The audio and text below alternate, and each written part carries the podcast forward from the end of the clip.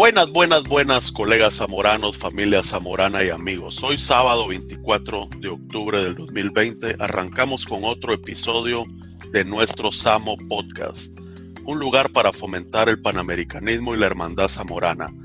Dentro del staff de entrevistadores de hoy tenemos a la colega Andrea Palazuelos, Nino 96 de Bolivia, y a su servidor José Rodolfo Abascal, Carepa 94 de Guatemala. Y hoy tenemos el gusto de tener como invitados a un grupo de zamoranos investigadores de distintas universidades. Así que hoy se encuentran con nosotros los colegas Carlos Carpio, alias Sucre de la promoción Ozono 96 de Ecuador, el cual cuenta con un doctorado en economía de North Carolina State University y actualmente es profesor del Departamento de Economía Agrícola y Aplicada de Texas Tech University. Número dos tenemos a Marco Palma, alias Chupacabras de la promoción Orión 99, hondureño, que cuenta con un doctorado en Economía Agrícola de la Universidad de la Florida y actualmente es profesor y director del Laboratorio de Comportamiento Humano de Texas AM University. También tenemos a Iván Borja, alias Barracuda, de la promoción Ozono 96, ecuatoriano, el cual cuenta con un doctorado en Desarrollo Internacional de Texas AM University y actualmente es consultor internacional y profesor adjunto de la Universidad Ana G. Méndez de Puerto Rico. Y también contamos con Manuel García, alias Moruta, de la promoción Sirius 2015, guatemalteco, estudiante de doctorado en Economía Agrícola y Aplicada en Texas Tech University. Todos zamoranos de casta, señores. Este es un espacio para charlar en confianza, Así que no es presentación de tesis ni examen de abedío. Así que por favor siéntanse cómodos y relajados, que aquí vamos a platicar entre colegas. Así que les damos la, la más cordial bienvenida a este espacio. Gracias de antemano por dedicarnos este tiempo. ¿Cómo están todos? ¿Cómo les ha ido? Muchas gracias. Eh, buenos días, Andrea. Buenos días, José. Eh, buenos días un gusto estar con ustedes. Eh, muchas gracias por la, por la, por la invitación. Uh, es siempre un, un honor, uh, un honor y un gusto inmenso reunirse con zamoranos. Bueno, hoy, nos tocó madrugar, pero aunque nos toca madrugar. Imagínate. Son las 6, son las 6 AM, para los que nos están escuchando, son las 6, las 6 en, en, en California, donde están Andrea y José, y son las 8 en Ecuador y en Texas, donde estamos los, los tres personas. Para que mires que hasta madrugamos para esto, no solo para ordeñar vacas. bueno, pues esperamos se encuentren bien, ¿verdad? ¿Qué tal estos tiempos difíciles? Eh, ¿Cómo lo han pasado? ¿Encerrados o siempre trabajando? A ver, Marco.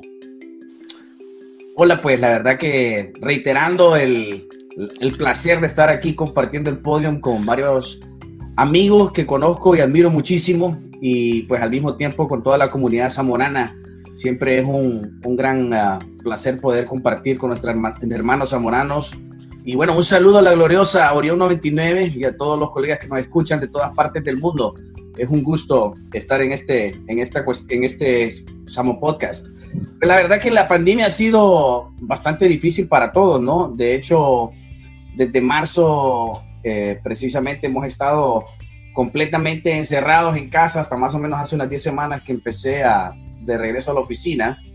Pero también ha sido un tiempo de limpieza, de limpieza de muchas cosas donde tantas cosas acumuladas que habían habido que pues ahora o se han hecho o se han echado a la basura. Pues. cosas que sí se van a hacer y cosas que no se van a hacer. Entonces ha sido un tiempo de, de poder limpiar un poco. Ha sido, en mi caso personal, eh, pues me toca viajar mucho y ahora pues en estos meses ha sido por esa parte, una parte bonita donde prácticamente que nunca antes había podido estar yo en mi casa compartiendo con mi esposa y con mis hijos ah, de una manera prolongada. Entonces ese ha sido pues el aspecto positivo ante toda esta crisis y tantas cosas negativas y feas, pues ha sido una cosa, en mi, en mi caso personal, algo bonito para compartir con mi familia.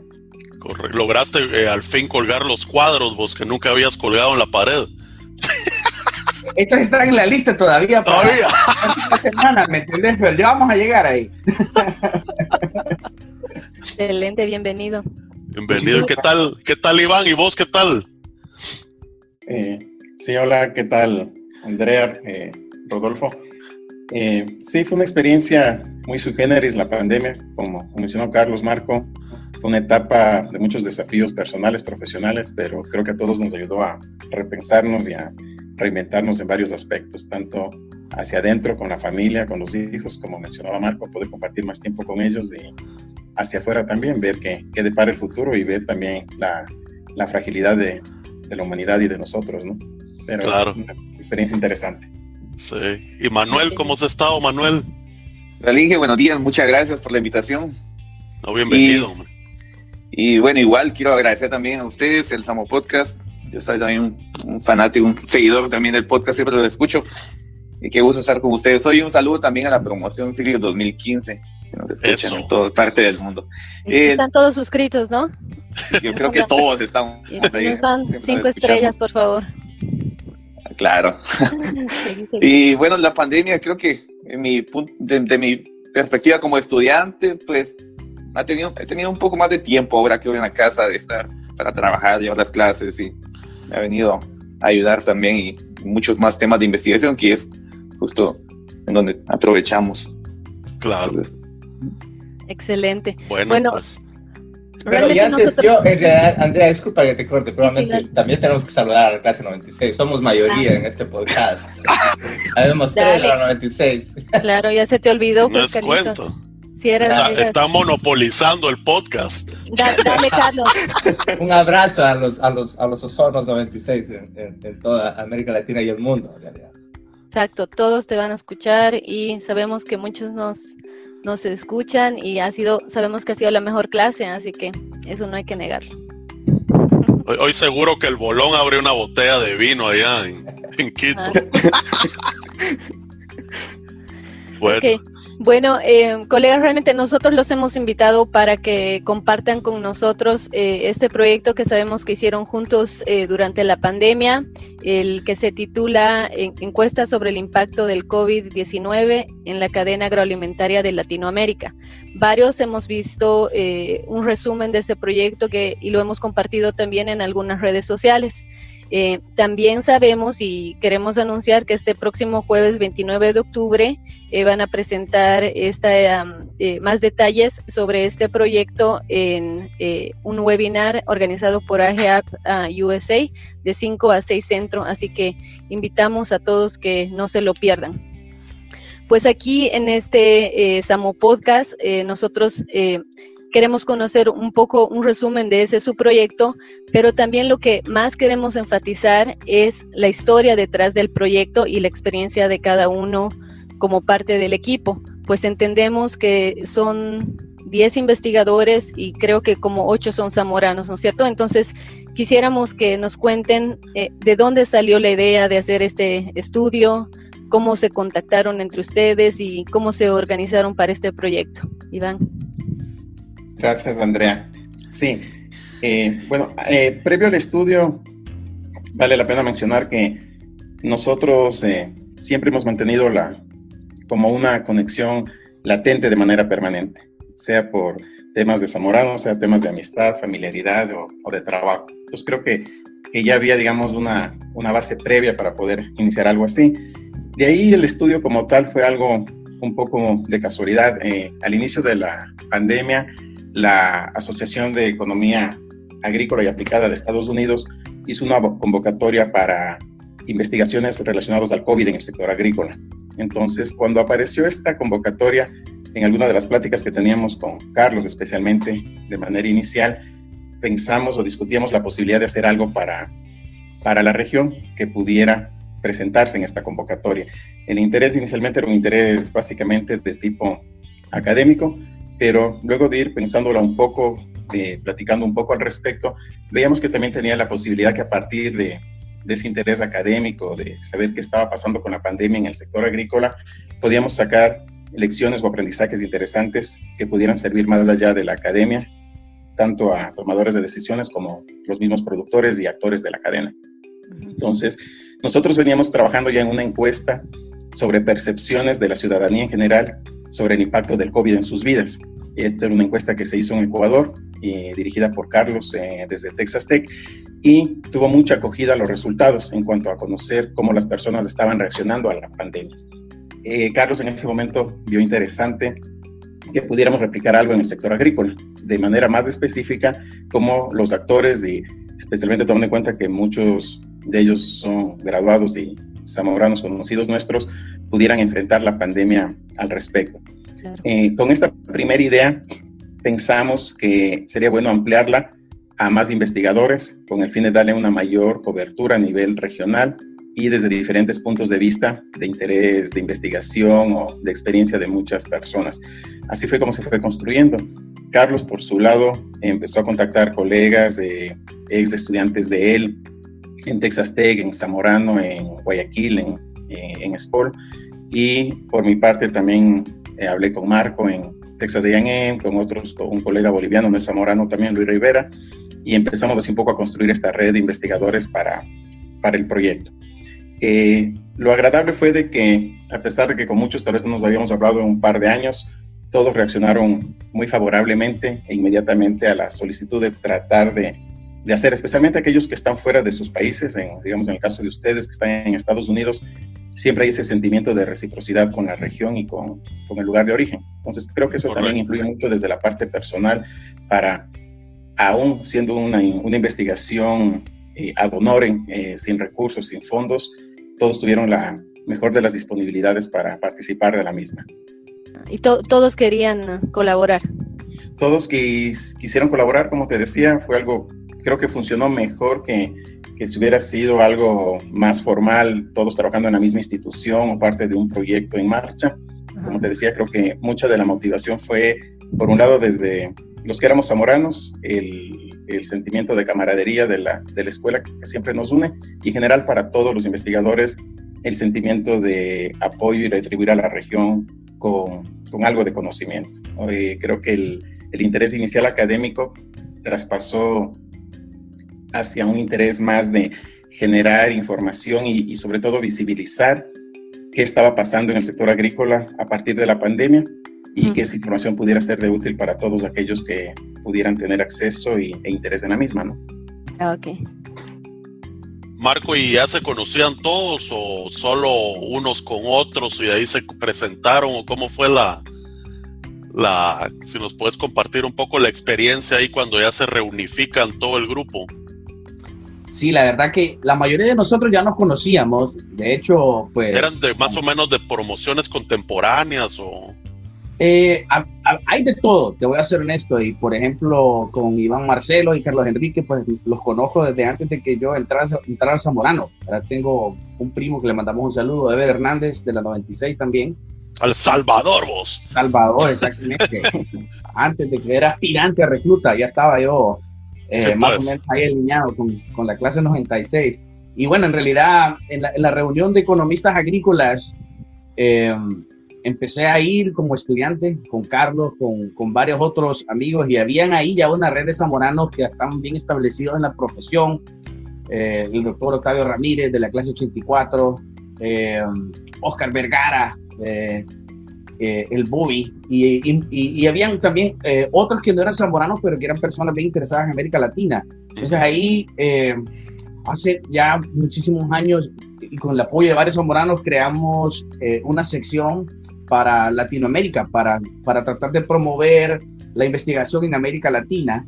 Y el, el, común denominador de todas las personas que estamos ahí es que todos estamos involucrados en esta sección. Entonces, en realidad, pues tenemos muchísimos zamoranos ahí que están liderando o han sido parte de, de este grupo. Y ha sido una, una bonita experiencia desde el ámbito de trabajar, pero también, obviamente, de, en mi caso personal, por ejemplo, todas estas personas que mencioné antes y que estaban ahí en, en la asociación, ha sido pues una fuente de, de, de, apoyo, ¿verdad? Nos han servido de, de, ejemplo, nos han apoyado, nos han dado un consejo muy acertado a través de los años y, eso pues destaca lo que es la calidad de, seres humanos que somos los zamoranos, ¿no? Cuando tenemos otra persona que viene empezando y como en mi caso, como me ayudaron en muchísimas circunstancias y pues tratar de continuar con esa misma, con esa misma ruta con los zamoranos que vienen de las nuevas generaciones. Entonces, ese ha sido el, el, común denominador, tantas reuniones, tantas experiencias, tantas perras, eh, tantas cosas que hemos disfrutado que pues obviamente el colaborar en algo juntos ha sido pues una experiencia fenomenal. Ya, mira, ahí los, los autores al final de cuentas son ustedes cuatro y esos son los, los diez, pues se pudiera decir el, el grupo de diez autores, ¿no?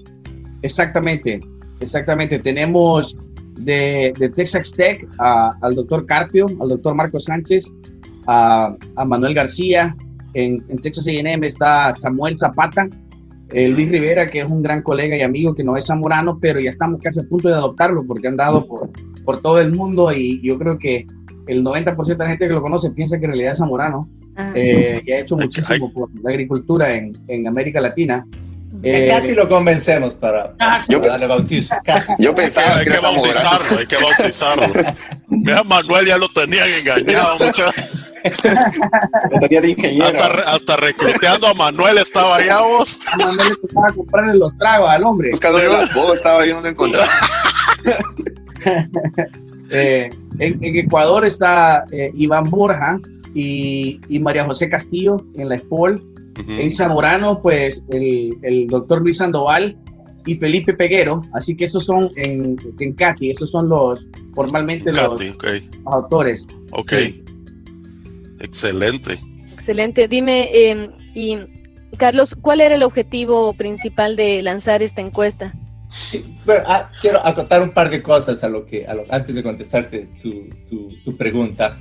Que en realidad, o sea, en, Obviamente vamos a dar webinars y, vamos a tratar de, hacer estudios académicos, pero yo creo que esta conversación y, cuando hablé contigo a mí me, pareció interesante en este podcast un poco contar la historia de, cómo es que hemos trabajado. Claro, claro. Cómo es que hemos trabajado juntos.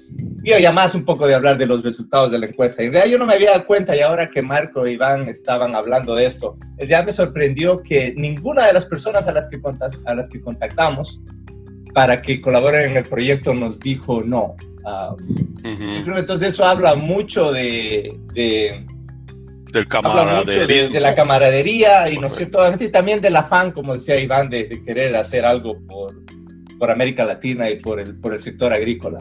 sin, sin, no teníamos absolutamente nada de recursos, solamente la, la voluntad de, trabajar. Y, y durante la pandemia, yo creo que, no sé, algo que nos pasó a todos, especialmente los que estábamos más lejos, eh, recuerdo que un poco estresados, como que, que, no sé, a mí desde, desde perspectiva personal, o sea, tratar de hacer algo por América Latina, a pesar de estar lejos, yo creo que me sirvió un poco hasta emocionalmente.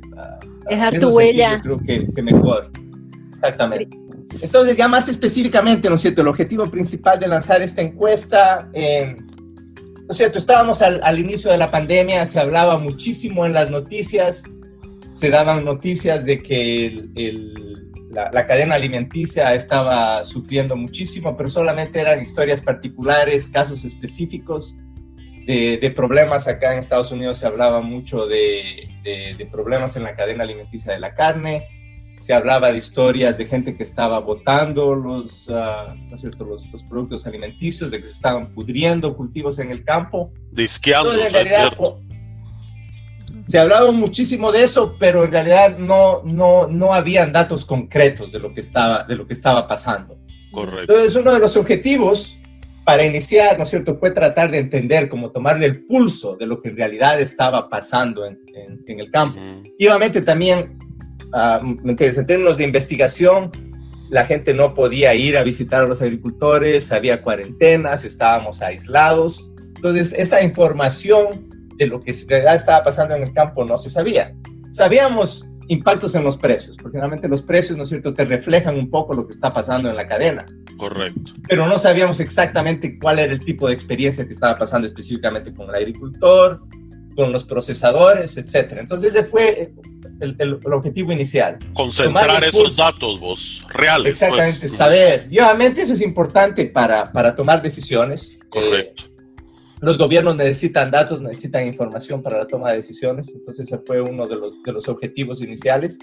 Y obviamente, como decía Iván, al inicio académico, pero hablamos con gente como Marco, Luis Rivera, que también tiene bastante experiencia en, trabajando en extensión, uh, ¿no es cierto?, más cerca de la industria que lo que posiblemente nosotros trabajamos en, en academia.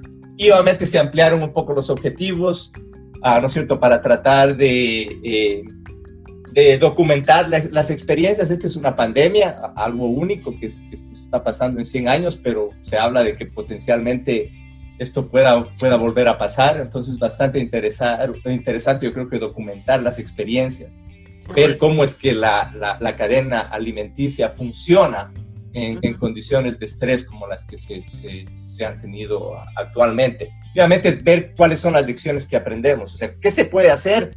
Para que uh, la cadena alimenticia esté mejor preparada para a la hora de otro a la hora de que haya otra, emergencia igual, ¿verdad? Otra emergencia igual. Sí. Entonces, básicamente esos fueron los objetivos, uh, yo diría tres o cuatro objetivos, documentar lo que estaba uh, pasando actualmente, generar información que pueda ser útil para la toma de decisiones y en términos de ver al futuro, ¿no es cierto? ¿Qué lecciones nos deja esto para poder, uh, nuevamente para el futuro, a ver qué se puede hacer para mejorar la, la, la cadena, la cadena alimenticia. Correcto. Eh, Carlos, espera, antes de, de seguir, eh, ¿cuánto, ¿cuánto tiempo les llevó esto desde que empezó la idea hasta que ya la, la publicaron o terminaron? Bueno, bueno, en realidad, bueno, todavía no, eh, no lo hemos terminado y esto, ah. eso, eso vamos a hablar. En realidad, esto es, este es trabajo que eh, todavía lo estamos haciendo. Eh, bueno, no sé, Manuel es el que recuerda, en realidad fueron dos o tres, cuatro semanas a sacar la encuesta. En realidad seguimos, o sea, trabajamos en universidades y tratamos de seguir absolutamente todos los procedimientos que se deben hacer y vamos a hacer una encuesta. Obviamente también trabajar con más gente eh, es bueno porque hay más ideas, pero obviamente, ¿no es cierto? También el objetivo inicial, por ejemplo, era concentrarnos solamente en, en productores agrícolas y obviamente tenemos gente que está interesada en otras de, las, de, las, de los eslabones de la cadena. Correcto. ¿no es cierto? El, el, la, el, sector de procesamiento, sí. intermediación, intermediarios, logística. Uh, incluso tenemos un área dentro de la, de la encuesta que va dirigida a gente de área de soporte de la cadena, gente en extensión, gente que trabaja en ONGs, uh -huh. en el gobierno, empresas privadas, académicos. Entonces, en realidad, se amplía, ¿vos? es tremendo eso, sí.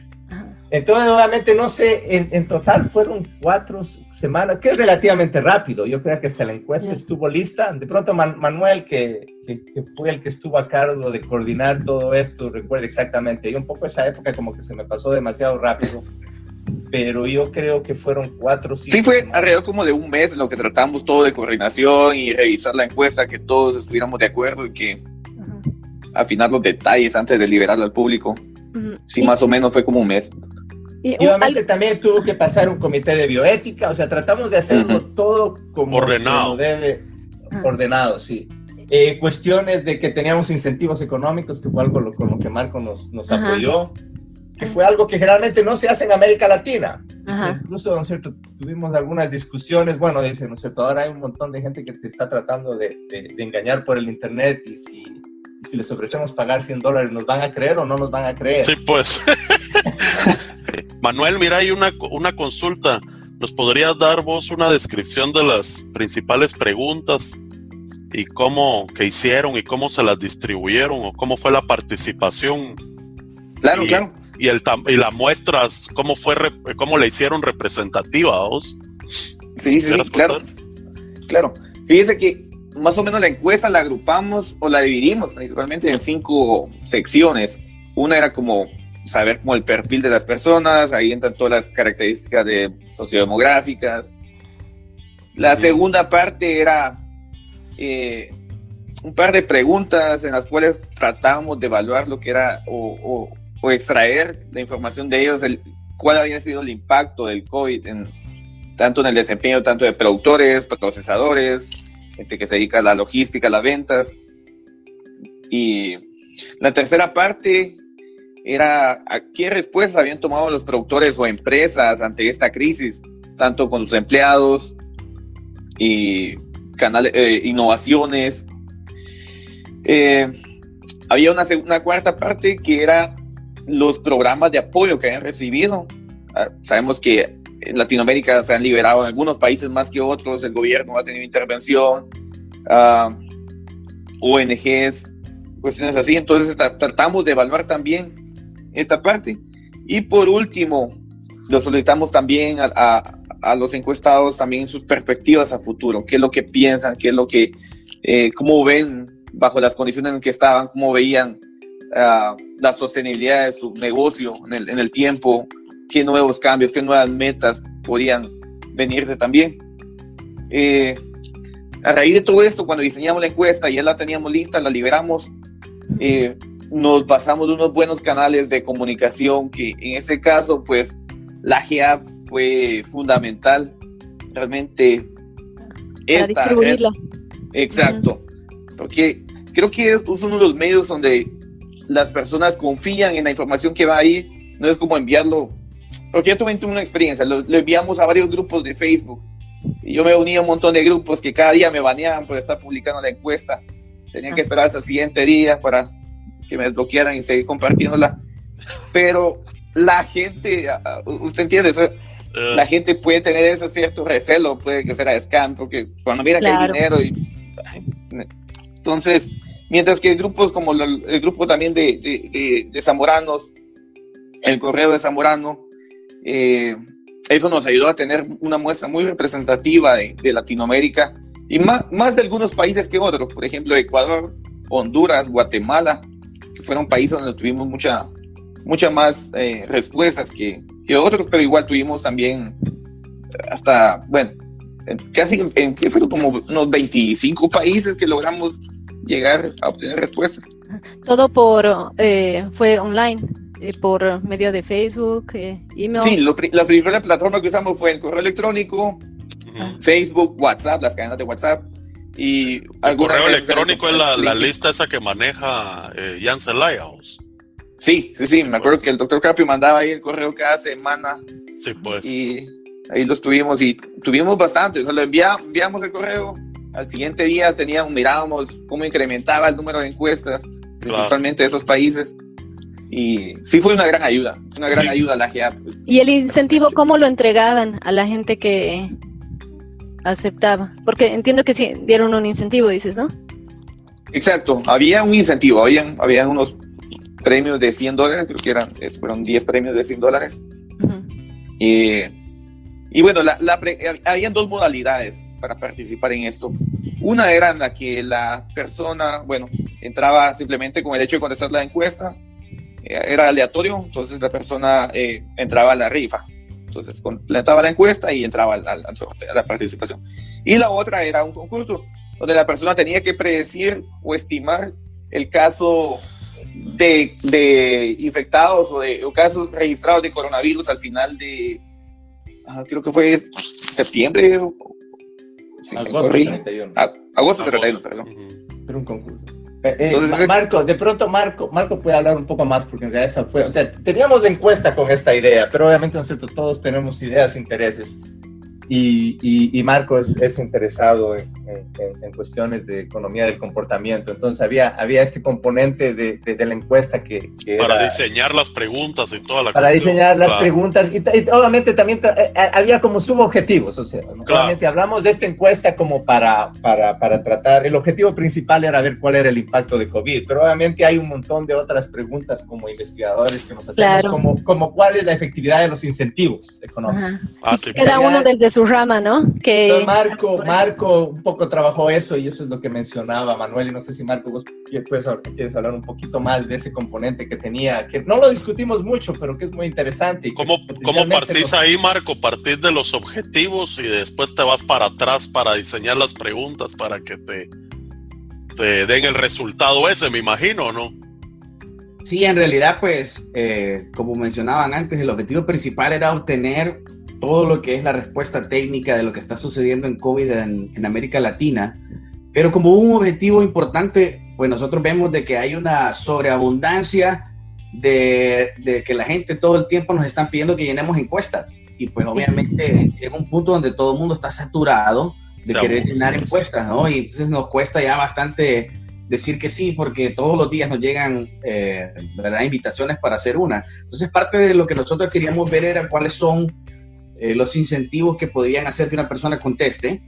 Y el típico tradicional que se hace, pues que tal vez no sea tan común en América Latina, es dar un, algo de incentivos económicos, ya sea aleatorios. Entonces, en este caso, un concurso donde las personas que participan, pues de manera aleatoria se escogieron cinco personas y estas personas, eh, pues iban a adquirir 100 dólares.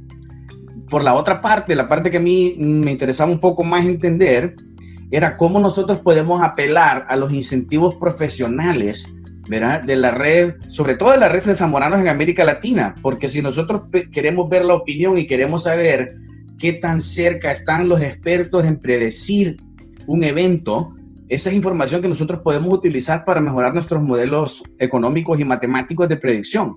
Entonces, eh, ese fue el segundo objetivo, ¿no? Si nosotros pues queremos ver si ustedes me preguntan una encuesta donde en realidad mi, mi, lo que yo ponga va a ser útil, es una cosa, pero si ustedes me, me, fomentan de que lo que yo estoy diciendo en realidad tiene un valor profesional y que mi opinión en realidad cuenta y que la, eh, yo pienso que de repente va a ser un sentido un poco más interesante, ¿no? Porque solamente no estamos diciendo solamente el dinero, sino que va más allá del dinero eh, y es un poco más lo que es el, el, conocimiento profesional de las personas. A veces cuando se pone dinero funciona. Nosotros hemos visto en, en economía experimental, cuando hay incentivos de por medio, el dinero es... es eh, Exactamente. Pero también hay casos donde el dinero es contraproducente. ¿verdad? Había un experimento bien famoso que se hizo en Israel, donde esencialmente había un problema que todo el mundo llegaba tarde a recoger sus hijos a la escuela. Entonces dijeron los directores de esta escuela, ah, ya sé qué vamos a hacer para solucionar este problema. Vamos a empezarles a hacer un recargo a la gente que llegue tarde. Y entonces así fue. Venía diciendo, bueno, si llego tarde, dependiendo del tiempo que llegaran de tarde, les empezaban a cobrar dinero.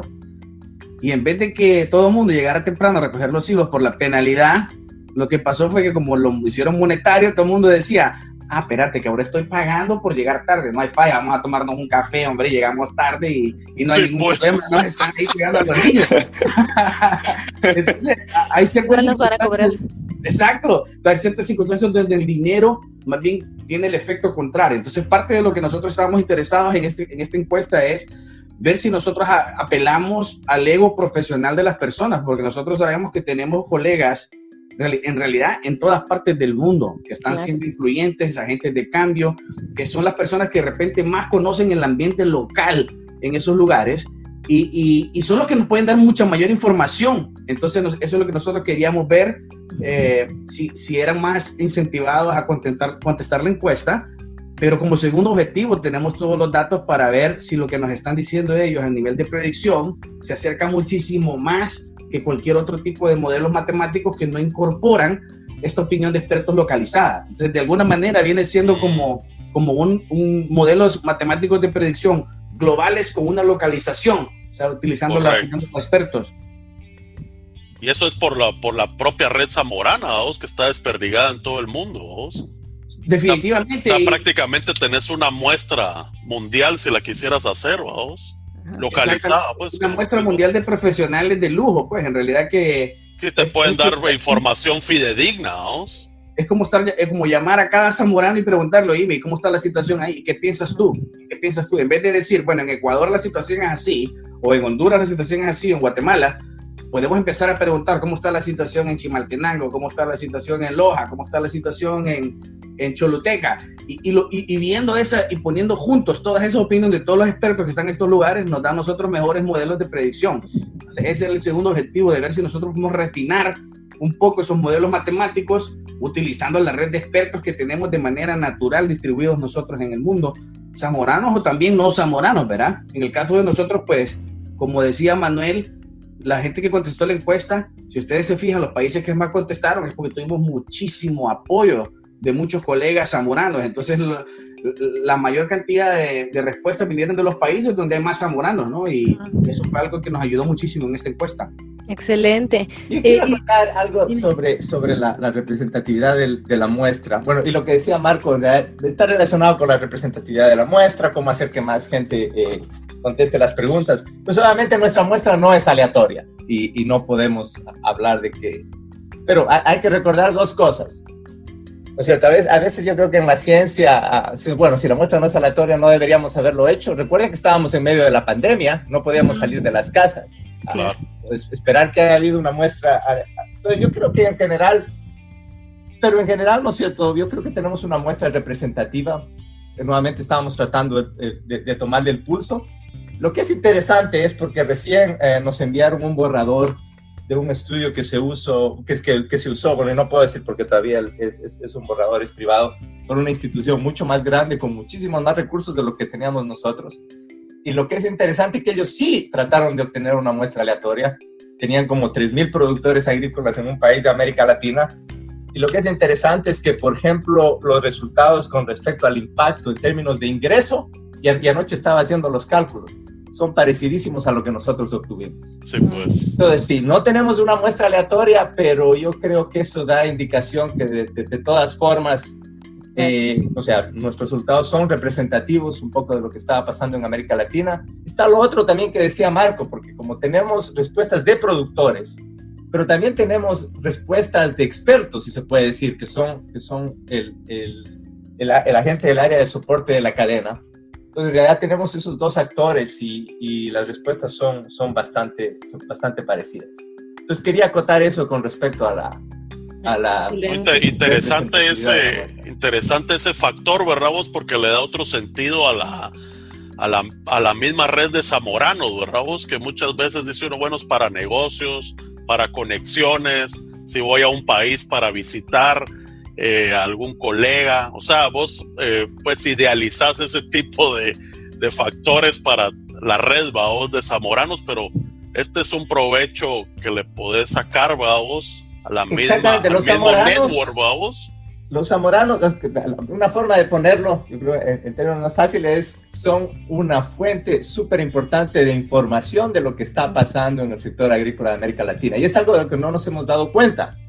Pero yo creo que eso tiene un potencial súper grande, porque básicamente lo que tenemos es, como decía Marcos, tenemos expertos del sector agrícola distribuidos en toda América Latina, que potencialmente esta vez ha sido una de las primeras veces que los hemos usado para que nos den esa información y la hemos puesta junta. Correcto. Creo que ese es otro potencial bastante grande de la red de Zamoranos. Excelente, sí.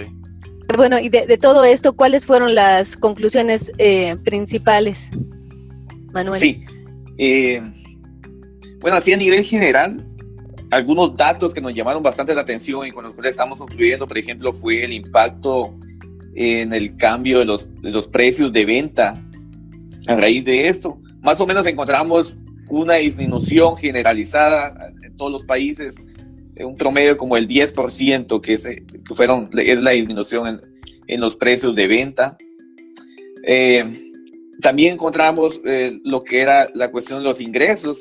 Entonces sabemos que una disminución en precios de venta al final también afectó a la, a la población en sus ingresos. Y bueno, encontramos más o menos un promedio de un 23, 25% que sus ingresos habían sido reducidos tanto en, a lo largo de la cadena. Y otro dato también interesante fue lo, de los costos.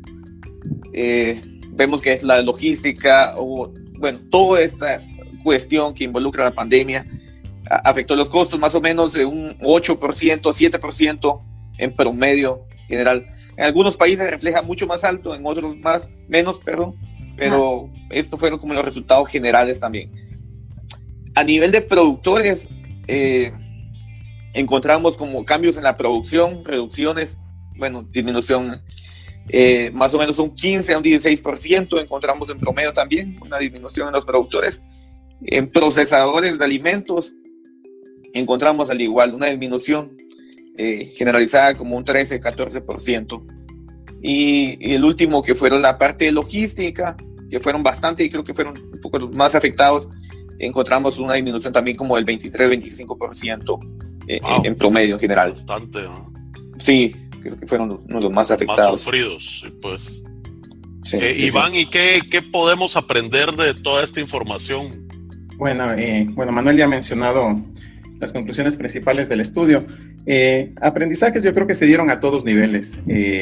la, aprendizajes a nivel individual, aprendizajes como organizaciones o actividades productivas, aprendizajes como sociedad según lo queramos ver o lo queramos enfocar.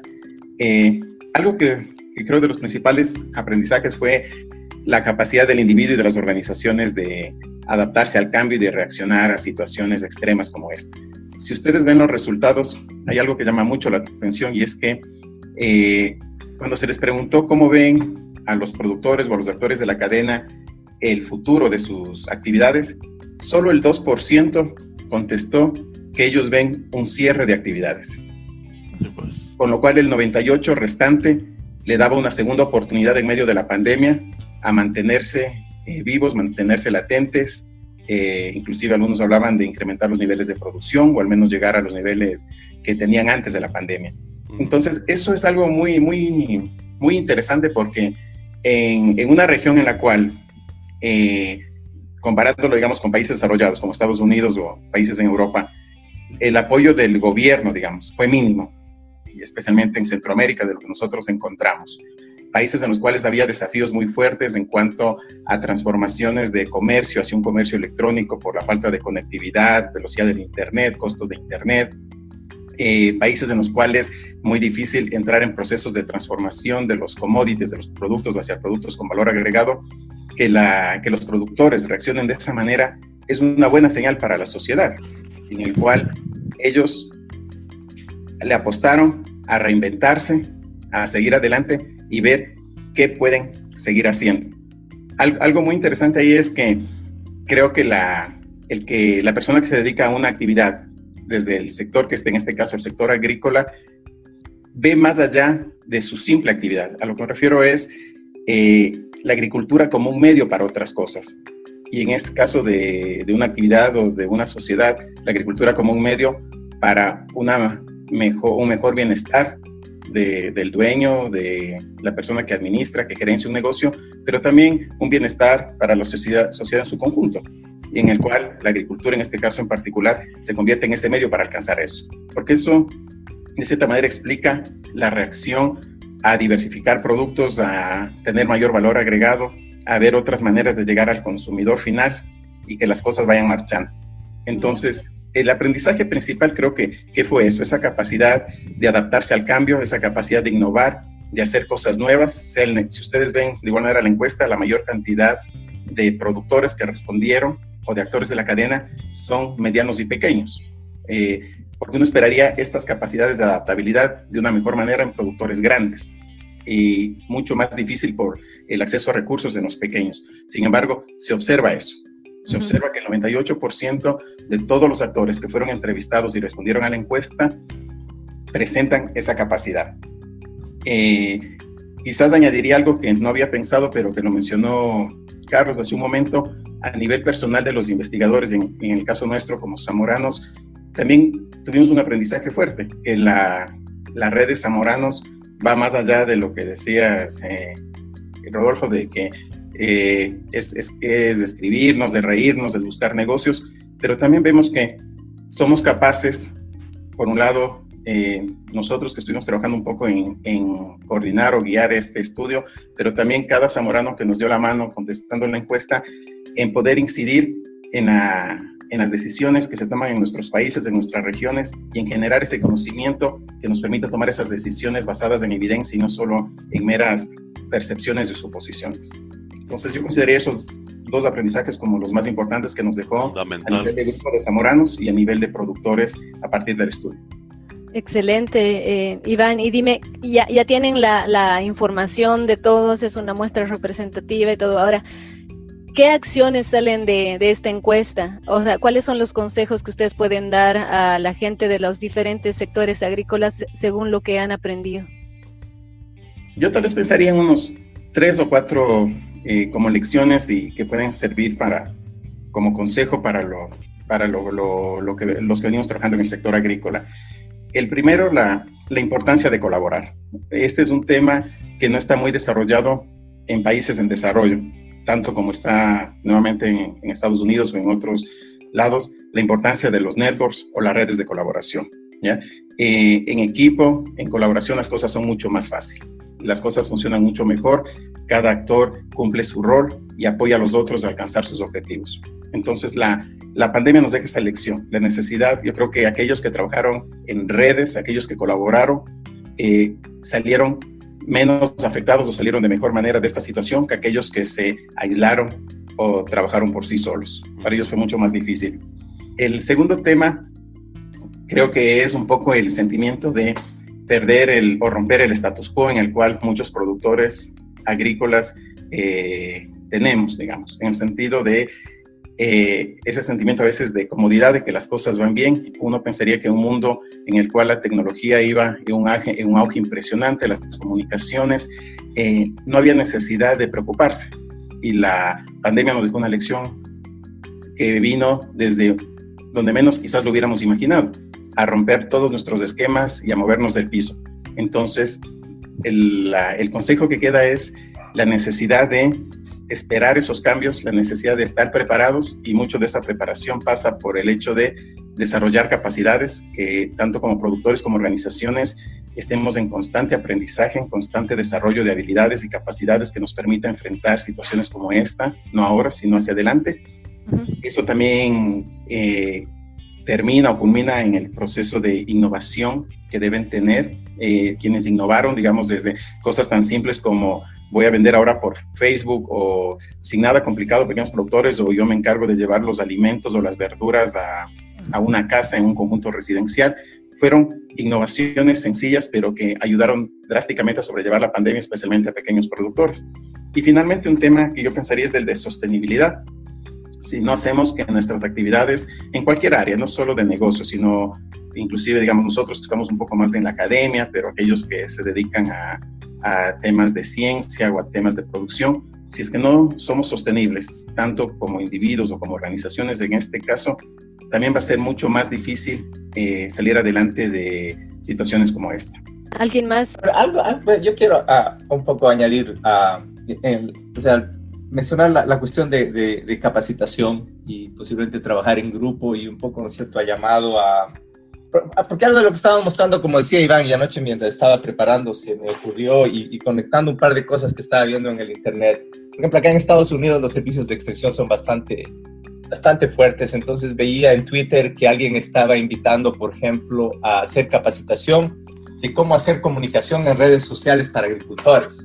Ah ejemplo, es algo que es muy importante porque ahora yo también veo, ¿no es cierto?, en grupos en WhatsApp, tengo un primo que, eh, ¿no es cierto?, mi tío tiene una finca y él está vendiendo directamente a, a, a, familias, como decía. Entonces, por ejemplo, esa es una capacidad que hasta hace posiblemente cinco meses no, la habíamos imaginado, no, no pensábamos que había necesidad de eso. Claro. Un agricultor eh, ¿no es cierto?, sepa cómo hacer marketing de productos agrícolas en línea usando redes sociales.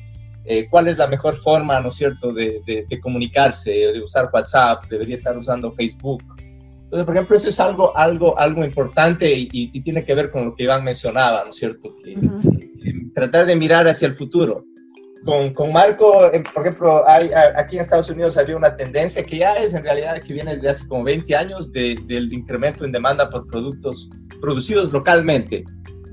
Entonces, en realidad, como que ya ha habido un poco más de ese trabajo, incluso con Marco, recuerdo que, que organizamos una sesión en una de estas conferencias y solo llegaron cuatro personas.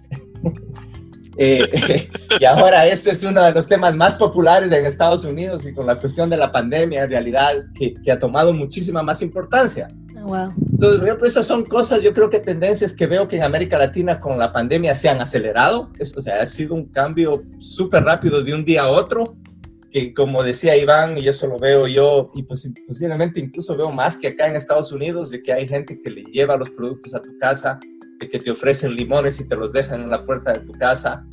Uh, entonces, yo creo que esas son cosas en las que, por ejemplo, se, se necesita trabajar más entonces, una, una, lección interesante a nivel grande y obviamente también a nivel de, cosas específicas que se deben hacer. Eh, una de las preguntas hablaban sobre acceso a Internet. Obviamente, ¿no es cierto? Esto también requiere capacidades, pero también requiere infraestructura. y, y, una de las preguntas, por ejemplo, decía que gente no ha adoptado eso porque la calidad del Internet no es bueno.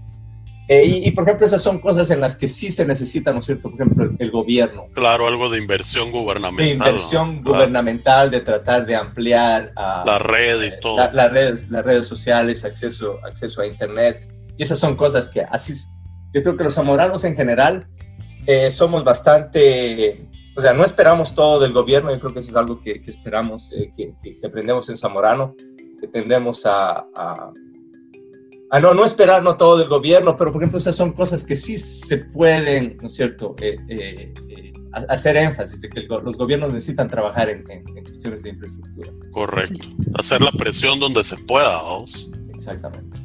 Bueno, y, y mira, Carlos, aprovechando después de toda esta experiencia que han tenido, eh, están pensando en futuros proyectos, aprovechando la experiencia positiva que... Y a fuerza, la pregunta sería para Marco también, ¿verdad? Pues ya el proyecto no se ha acabado. Claro, esto lo tendrán que, yo me imagino que esto va a ser, lo tendrán que seguir actualizando, vamos, hasta Exactamente. Y analizar los datos, en realidad, o sea, solamente lo, lo, que estamos mostrando es un, poquito, yo creo que ni siquiera un 5 o 10% de toda la información que, ah. que, que se, que, que, tenemos en, en, las manos. En realidad, la información es muchísima más amplia, obviamente, ¿no es cierto? Solamente estamos presentando ahora estadísticas descriptivas nos queda de ver, por ejemplo, heterogeneidad en términos del impacto. Estamos hablando, ¿no es cierto?, ahorita de simplemente en promedio. Sabemos que los ingresos se, se, han reducido en 25%, pero se, tenemos, necesitamos ir y ver, por ejemplo, cómo este impacto eh, se puede diferenciar dependiendo del tamaño de las fincas.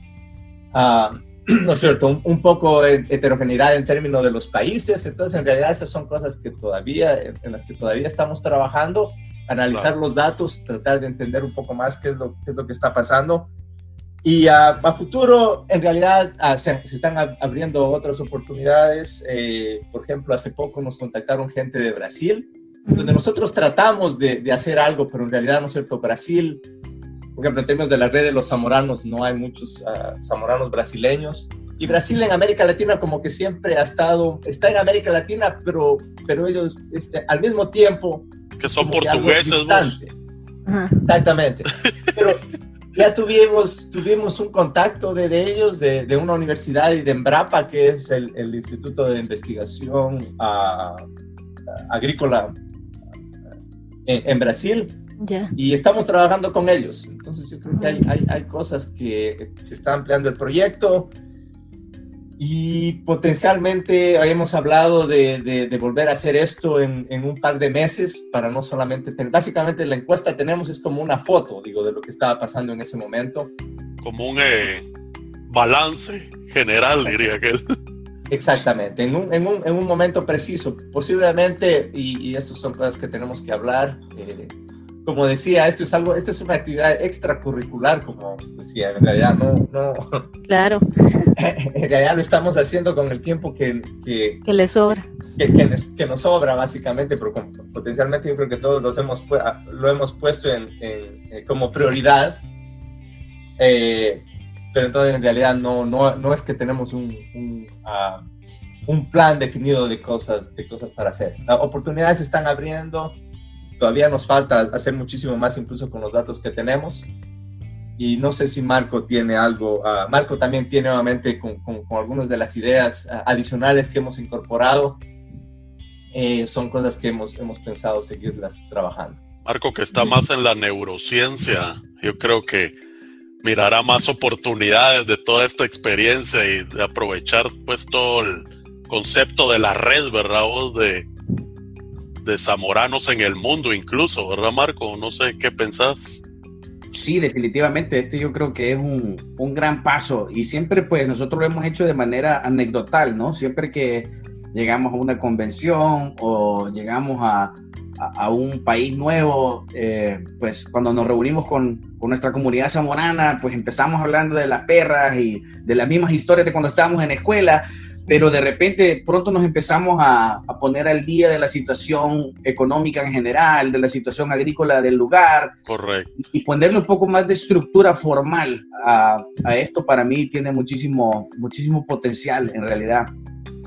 Sí, porque... también poner esta información a la disposición de todos. O sea, si, si nosotros hacemos esto, pero la información no se comparte con todo eh, la red de zamoranos, entonces en realidad no tiene ningún sentido, ¿no? Tiene que ser un tipo de bien público donde todos podemos contribuir y todos podemos aprovechar esa información para tomar mejores decisiones también. Correcto. Sí, porque las perras son personales, ¿verdad? Entonces se las lleva el colega y ahí se queda. ¿vamos? En cambio, cuando vos lo compartís, ¿verdad? Pues la gente le puede sacar más provecho. Yo lo miraba, por ejemplo, en la convención de Santa Cruz, ¿verdad? Vos? Mucha gente preguntaba qué oportunidades de inversión hay aquí, en tierras, en ganadería, e, incluso había muchos colegas interesados, incluso hasta en invertir, ¿verdad? Entonces se dan dando esos focos de oportunidades, ¿verdad? Vos? Pero como decís vos, cuando vos ya amplias esa información y la compartís, eh, se te amplían las oportunidades para más gente, vamos. Entonces eso es muy valioso. Definitivamente, y también pues a, título personal, muchos de los colegas con los que estamos trabajando, pues eran, somos amigos, pero nunca habíamos tenido la oportunidad de trabajar formalmente. Entonces yo espero que esta sea una, eh, un inicio donde podamos seguir colaborando en este y en otros proyectos y pues también animar a aquella persona que nos está escuchando en este momento y que está con curiosidad de, de algo, pues que se ponga en contacto con uno de nosotros, ¿no? Y, y, si está interesado en algún tema, en alguna pregunta y ver cómo podemos nosotros tratar de, de colaborar y poner nuestros, nuestros conocimientos, nuestra infraestructura a disposición de, y al servicio de, de nuestros colegas y al servicio de las Américas. Al servicio de las Américas, sí. Excelente, ah. sí, es, excelente, Marco, ese es un excelente punto, porque en realidad yo creo que eh, estamos en un punto en el que tenemos un montón de datos y en realidad, y, nosotros, incluso este martes tenemos una reunión para hablar de proyectos al futuro con todo el grupo. Y obviamente todos somos ocupados. Entonces, en realidad necesitamos, necesitamos más mentes. Si hay gente, esa es una invitación excelente. Si hay más colegas, especialmente obviamente en el área de, economía agrícola, que están interesados, nosotros tenemos una política abierta para compartir los datos, para tratar de, de colaborar juntos eh, por ejemplo, tenemos subgrupos, dentro del grupo tenemos subgrupos que presentamos el análisis general, pero hubo un grupo de, los centroamericanos, eh, Samuel Zapata, Luis Sandoval y, Manuel, que tomaron la iniciativa e hicieron un subreporte para ver específicamente lo que estaba pasando en, en América Central. Sí, pues. En relación. Eh, por ejemplo, con Iván y, María José, que son ecuatorianos, por ejemplo, estamos tratando de trabajar para hacer algo específicamente sobre Ecuador. Eh, pero en realidad, o sea, nos, tenemos muchos datos y nos hace falta horas del día para poder trabajar. Entonces, si hay gente que se quiere unir al grupo, somos un grupo bastante abierto y eh, ya le quieren, ya le quieren quitar carga al pobre Manuel vos. Exactamente. pobre Manuel lo tienen trabajando. lo miro sufrido al pobre hombre. Pero puede ser como una oportunidad de pasantía, digamos, trabajar con ustedes en estos análisis o es eh, pues en realidad no lo, hemos, pensado por ahora, o sea, colaboraciones de, trabajar y vamos a hablar un poco, porque obviamente siempre hay oportunidades para, para, para estudiantes. Yo creo que Marco, los dos hemos tenido estudiantes eh, zamoranos en pasantías. Yo estaba haciendo, hago, hago números, ah, incluso dos de los dos, bueno, ya son tres, tres de las personas que están trabajando en el grupo. Samuel Zapata fue mi, mi estudiante, Luis Sandoval también fue mi estudiante, Manuel estudiante. Eh, eh, Marco ha tenido varios estudiantes zamoranos que ahora son profesores en, universidades americanas. ¿Qué tal salen eh, los nuevos estudiantes vos que les han llegado? Exactamente. Entonces, ¿Qué tal salen? ¿Salen bien preparados? ¿Cómo los miras? Bueno, en realidad, los, bueno, los que vienen de Zamorano, pues Zamorano sigue produciendo excelentes profesionales. Por un ejemplo está Manuel, que como siempre, lo molestamos, es el recluta del grupo.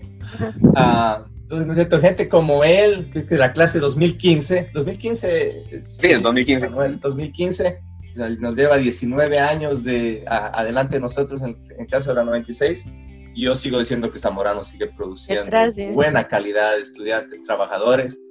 Eh, por ejemplo, sin alguien como Manuel, que yo creo que no ha dormido, le ha tocado clarearse varias noches para poder acabar el estudio, hacer todas las correcciones que nueve otras personas le, le mandaban de la encuesta, hubiera sido bien difícil a, cierto? acabar esto. Sí, pues. Hey, yo quiero decir aquí una, para los zamoranos más jóvenes y para esta conversación, la verdad es que normalmente yo digo esto cuando estamos en, el, en la hora feliz ahí con un par de cervezas, pero bueno, yo creo que ahorita está, está muy temprano para eso, pero hay, hay una, una cuota que a mí siempre me gusta utilizar y dice, los jóvenes de hoy aman el lujo, tienen manías, desprecian la autoridad, responden a sus padres, cruzan sus piernas y tiranizan a sus maestros. Yo creo que muchas veces pues ese mensaje resuena cuando nosotros nos quejamos del, del, espíritu de trabajo de las generaciones que vienen después que nosotros. Lo que les parecerá interesante es que esto fue atribuido a Sócrates por Platón hace 400 años antes de Cristo. Ah. El quejarse de las nuevas generaciones en realidad no es nuevo, ¿no? Es algo que es parte de la naturaleza humana que está bien arraigado en nuestra eh, cultura, en nuestra eh, biología evolucionaria. Y, y, pues la verdad es que yo en lo personal he tenido muchísimas buenas experiencias con zamoranos de todas las edades, de todos los países y de todas las regiones. Yo creo que lo que nos une es una, una hermandad que va muchísimo más allá de cualquier otra situación pero lo más importante, que es la pieza clave que, que, en realidad hace que todo el engranaje funcione, es el labor Omnia Vincent. Y, y, donde quiera que estemos, donde quiera que uno va, mira a un zamorano haciendo cosas por, para salir adelante y son cosas que normalmente están bien asociadas al trabajo duro. Correcto. Sí, simplemente van saliendo los jóvenes, pero más adaptados a, la, a lo del día a día, vamos. Entonces, eh, a veces, eh, a veces, como decís vos, o los jóvenes dicen, no, es que este se quedó en el romanticismo de antes, ¿no? O el viejo dice, no, es que ya no están saliendo como antes, ¿no? que agarraban el machete y le salían pollas. Pero nuevamente, y nuevamente no es que le estemos reclutando a Manuel, pero, algo que, que, debo indicar es que, por ejemplo, Manuel, bueno, ya Manuel ha trabajado en el campo, ¿cierto? Es, es, agrónomo zamorano puro, yo, yo, yo, yo, lo diría, él ha trabajado en un ingenio azucarero, pero, por ejemplo, las capacidades que tiene Manuel para manejar el, el, software que estaba usando para la encuesta Qualtrics, él lo hace tres veces más rápido que, que, que lo que puedo hacer yo, Marco, por ejemplo. Uh -huh. o, o, o, por ejemplo, las presentaciones, la calidad de, de, las presentaciones. Entonces, en realidad, tienen nuevas, son, no pueden ser exactamente como nosotros éramos antes. Claro. Um, son diferentes, pero otras habilidades, pero otras buenísimo. habilidades -huh. eh, mucho más modernas y pero igual yo creo que el, el, espíritu ese de trabajo pues yo creo que es lo mismo. Uh -huh. Yo creo que una de las lecciones que hemos aprendido nosotros, ya adelantándome un poco aquí en toda esta experiencia, es la relicencia, como todos los sectores, el del, del, sector agrícola en general, ¿verdad? Y, y cómo la innovación se ha ido dando en diferentes países para tratar de salir adelante, ¿no? Yo creo que esto es algo que, que es, número uno, importante e interesante en el sector agrícola, porque es necesario, pero también es, eh, yo creo que reconfortante el ver cómo el sector se va moviendo y va innovando. Y precisamente parte de ese sector es tener la experiencia con utilizar todas las, las situaciones de tecnología, de infraestructura nuevas que se van adaptando. Muchas veces el conocimiento, la innovación en el conocimiento puede ser completamente revolucionario, una idea completamente nueva que cambia completamente la estructura de todo. Pero muchas veces también la innovación se ve en hacer conexiones de situaciones que ya existen y adaptarlas a un ámbito eh, de que nosotros utilizamos. Por ejemplo, claro. el uberizar los servicios agrícolas, ¿verdad? Que, de lo que hablaban antes sí, pues. Carlos e Iván.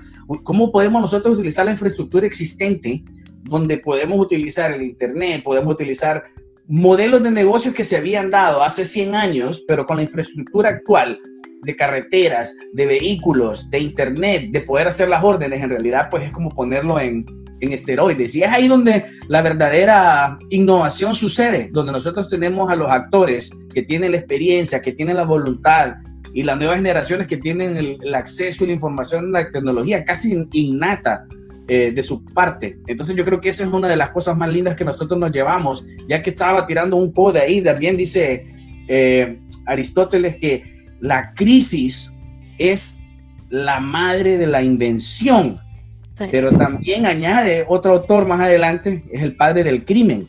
Entonces, normalmente en tiempos de crisis nosotros observamos lo mejor en cuanto a innovación y todo lo demás, pero también observamos lo peor del comportamiento humano. Entonces, la verdadera pregunta y la verdadera lección que todos nos llevamos de esto es qué es lo que estamos haciendo nosotros los zamoranos para construir la parte positiva y poder agregar un valor público a todo lo que estamos haciendo y definitivamente que la lección más grande que nos hemos llevado es el ver a tantos colegas que están haciendo labores extraordinarias en diferentes partes del mundo para contribuir un poquito en, en esa parte de hacerlo un poco mejor.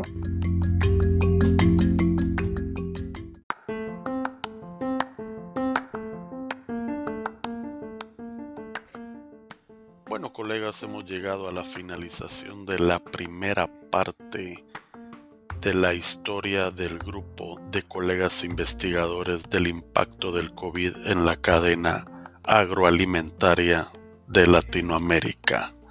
Los invitamos a que no se pierdan el próximo capítulo en la segunda parte donde nos hablarán de lo que se ha significado zamorano en sus vidas, de lo valioso de la comunidad zamorana y los nuevos retos que se vienen para la escuela y algo muy importante y de mucho interés para muchos colegas, oportunidades reales de maestrías y doctorados en sus universidades y en sus áreas afines. Así que colegas, un abrazo y hasta la próxima.